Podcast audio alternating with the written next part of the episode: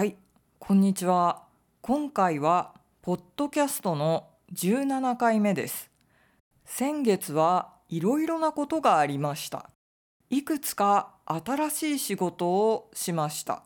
スニーカーやマットレスが壊れました。新しいカバンとスニーカーとマットレスパッドを買いました。マットレスパッドはマットレスの上に置いて使うマットです。私が好きなボンネルコイルのマットレスは売り切れだったので1週間後にオンラインで買いました。最近デジタルデトックスをしている人が多いです。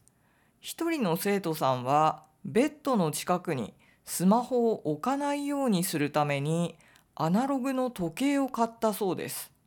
他の生徒さんは SNS で有名人をフォローしないようにしているそうです。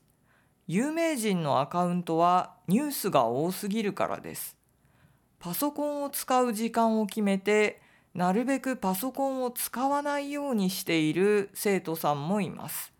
私も最近 SNS のアプリをアンインストールしました。SNS は便利ですがずっと見ていると時間を無駄にしてしまうからです。買い物もそうですね。お店に行くと時間も限られているしあまり選択肢がありません。だけどインターネットで見るとたくさんの商品を一度に比べることができるのでなかなか決められません。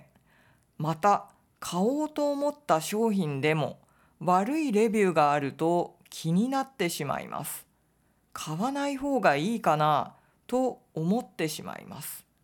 商品を決めた後も値段を比べることができると買うお店やタイミングについて考えてしまいます。買った後にセールでもっと安くなると残念な気持ちになります。だけどこういうことを気にするのは時間がもったいないですね。情報は多すぎない方がいいです。本当に必要な情報についてよく考えなければいけませんね。はい。じゃあ今日はこんな感じで終わりたいと思います。また次回お会いしましょう。どうもありがとうございました。